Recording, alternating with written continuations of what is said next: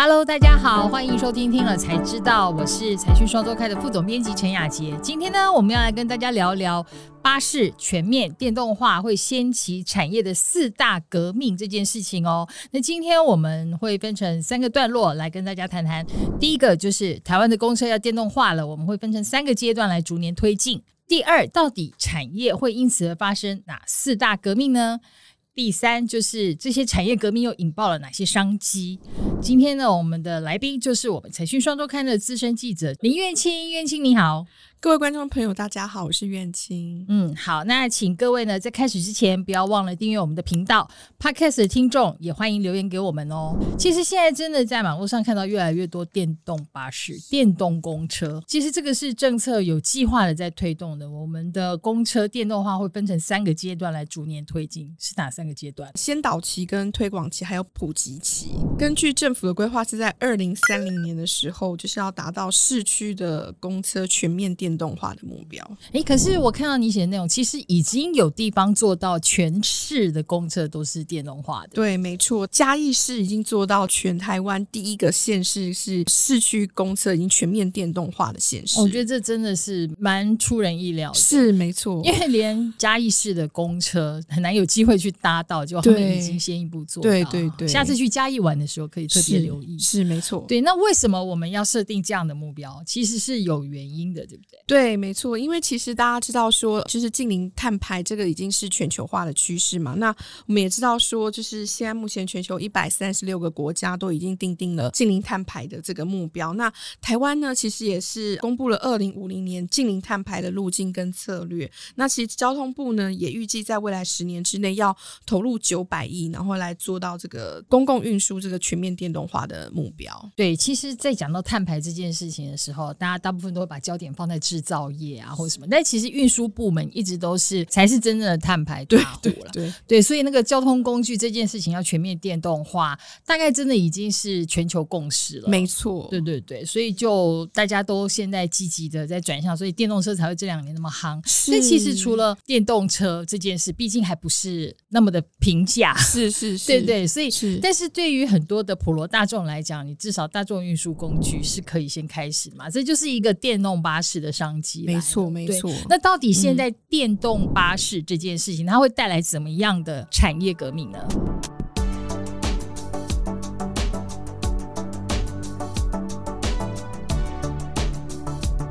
财讯周年庆开始喽！第一年送一年，只要一九八零元。详情呢，请看下方说明栏的连结，不要错过喽！其实大家知道说，就是过去如果说是燃油车的时代，就是大家会很计较说，哎，今天油价又涨了，然后明天油价跌了，那这个部分对这个公共运输的业者来讲的话，就是一个非常绷紧神经的消息，因为油价的波动呢，就是会关乎于他们的营运成本。但是未来迈入了所谓的电动巴士的时代之后，已经没有所谓的引擎，所以也不需要再有这个汽油这件事情，所以不用再在乎油价，但他们还是要在乎的一件事情就是。是说电价。对，如果说要尽量控制你的成本的话，你就要密切的锁定说是不是在离峰时间去做充电的部分。那其实未来智慧充电就是很符合电动巴士年代一个很重要的技术，因为它可以透过这样的技术去帮你，就只在离峰时间的时候充电，而且它可以依序帮你做一些消峰填谷的一个调配。那你的电价的部分就可以控制在一个比较理想的营运成本范围。对，其实这件事情已经发生了耶。我们今天就是也有在讨论到最近的电价。其实是有很多变化的，除了就是我们知道七月开始针对大型用户电费会平均涨个百分之八点四之外，其实从六月开始针对充电桩的电价也有新的机制，是对，所以对于这些尤其是像电动车公共运输设备的这一些业者来讲，怎么样聪明的充电很重要，是，对对对，而且毕竟那个充电桩这种东西，你不可能说一部车就配一支充电桩吧？对，然后那大家要怎么排队充电？对，然后而且电动巴士也还有分类，有的可能就是它要一次充饱，然后因为它要跑长城，然后所以它的电池容量需要比较大。可能需要快充，然后而且是要容量够大。然后那如果说是市区短程的话，又是不同的，对，就又有不同的考量。所以，那个叫一个人脑来算，真的 阻碍会蛮多。是没错。好，所以这是第一个，我们可能接下来就是不计较油价了，我对们开始是要计较电怎么样聪明的充电，没错对没错好，那第二个就是就是刚刚雅杰副总也有提到一件事情，就是如何用大数据来进行聪明的管理这件事情。因为大家其实知道说，电动巴士它不可能一部巴士是配一个充电桩，这样太不符合经济效益了。那在每次电动巴士依序到电动桩这边来充电的时候，它其实就是会在充电的同时，它也会反馈今天跑的里程数，然后它用了多少电等等之类的讯息到充电桩。那再由充电桩，它会把这样的一个数据传回到后端的这个管理平台去。那管理平台这边会再用大数据的分析，然后再做营运管理上面的一些调配。所以其实未来的大数据的管理就会变成他们在成本管控上面一个非常重要的依据。嗯，对我曾经听过客运业者他在讲说，其实你要了解这个整个大型客运业的生态啊，它真的有太多的细节是要掌握的。比如说，你每一站上下车的人数，它就会影响整个行程的时间。那影响行程的时间，过去是油车的话，就是会影响它的油耗；然后现在的话，就是会影响你的用电嘛，那就是影响你的电池的续航力。是对，可是像这些这么精密数字，你不可能叫客运司机每一站记这一站上多少人，下多少人，然后到下一站又上多少人，下多少人，所以每一站停留的时间是多久，所以这一趟的行程花了多久的时间等等的。但是这些东西未来在电动车的情况之下呢，它就会更有可能做这种这些智慧数据管理。好，那么还有除了这样之外，电动巴士其实它就是一个不同的生命。没错，没错。大家过去可能燃油车时代，它最重要就是引擎嘛，但是未来迈入电动车时代，就是它最关键的那个引擎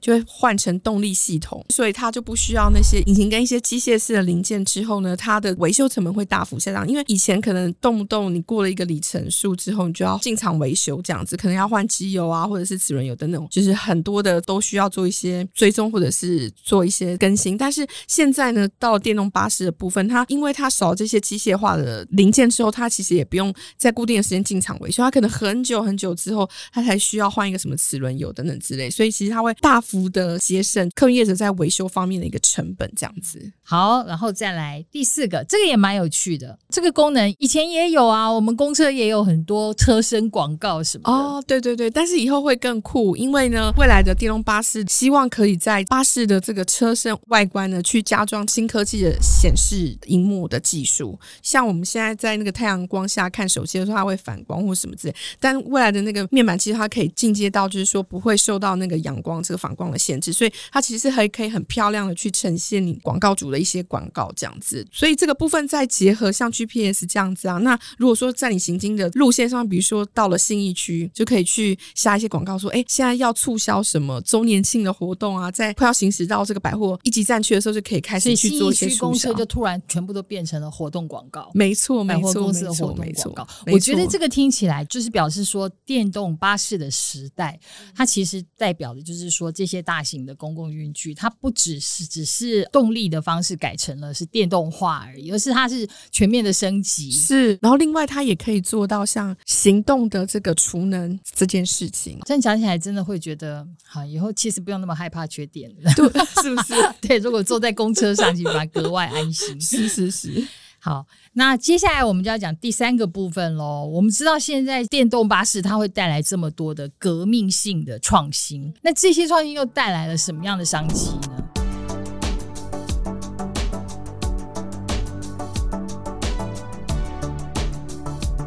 第一步，他们会先在国内练兵嘛，国内的这些客运业者练完兵之后，就可以把这些实际的战果，然后就是可以把它展示到海外去，然后去可以去接海外的订单。比如说像台湾现在在目前电动巴士最核心的关键零件，像三电、电池、电控跟这个底盘的部分来讲的话，其实是做的相当的有成果的。所以这个部分其实未来就是在进展到海外去的话，其实也是加大力道布局的市场。所以我们的业者已经开始这么做了。对，没错。大概台湾有哪一些业者是在这方面我们比较明显可以看到成绩的？最指标性应该就是东元了。对，其实他们现在目前也是国内的交通部积极的去帮他们媒合，像很多的国家队啊，像现在目前通过交通部核准的，就是华德动能还有晨运，现在目前都有在跟东元的部分来做配合。那除了东元之外，你刚才也有提到，因为毕竟它只是提供了其中的一个动力系统的关键核心组件而已。是是是。但是如果真的要让一辆车到可以上路的程度，我们知道国内嗯。刚才也有提到有几个国家队的的情况，我觉得华德动能真的是一个蛮值得拿出来讲的例子。没错，华德动能我觉得它是一家就是还蛮有竞争力的公司，是因为就是它是一条龙的策略。其实它在即将要启动量产的这个台中港的新厂呢，它从一到四楼的部分就分别是电动巴士的组装，还有就是刚提到的三电的这个关键零组件的生产，就是一到四层楼的部分就是分层的去做一些量产的动作，而且它。不只有硬体做得好，而且他们现在也整合他们自己内部的一些软体的部分，比如说像一些后台管理啊，还有一些电池的管理的 BMS 的一些技术，这样，所以它其实是软硬整合的一个厂商这样子。我觉得台湾要做到软硬整合这一点，是真的对我们来讲，在很多方面都是门槛比较高。我们现场比较是硬体啊、代工啊，然后关键零组件啊这种。那现在说要把它整合到一个完整的系统，这一点，所以华德动能做到。是他有要去海外了吗？他有要去海外，所以他呃，其实大家现在做电动巴士的厂，他们也都是除了台湾的市场之外，海外也是他们一个积极要 approach 的市场。比如说像华德动能，他现在就有在插起日本的市场，这样。他最近也跟这个西铁啊，还有就是住友的部分一起要策略结盟，然后在日本这边抢单这样子。好啊，那节目的最后呢，我们要来念一下，就是之前几位网友咱们在我们听了才知道的第八十五集独家揭露王。文渊亏一千六百亿也不退的坚持这一集的留言，第一位是黄国荣先生，他说感谢财讯做这么专业的记录啊，我们也谢谢黄国荣你的肯定，因为这对我们来讲这是我们该做的工作啦。对，好，然后第二位呢是黄源头，好可爱的名字，他说台塑集团最可惜的是台塑汽车，王永庆目标是做电动汽车，眼光独到，可惜时间不对，电池发展尚未突破，如果再。晚个十年才开创，应该能撑到现在。这有时候真的是哦，一个太太前卫的概念。如果那个那个时间对时机不到，就是对错过了。不过没关系，我我想那个王永庆先生，他真的是很有远见的，看到了一些很前瞻的东西。对，好，第三个你帮我念好了。第三个是呃黄丰毅，他提到说呢，科技业不是看好就可以赚钱的事业，因为它是烧钱的行业，没有实力的公司来经营，通常是会亏钱的。那唯有自身的实力加上创新与改进的各项努力，才能真正把公司做到最好之后，才能开花结果的达成一个优质的赚钱公司。嗯，好哎，他已经嗯帮我们做注 解，对对对对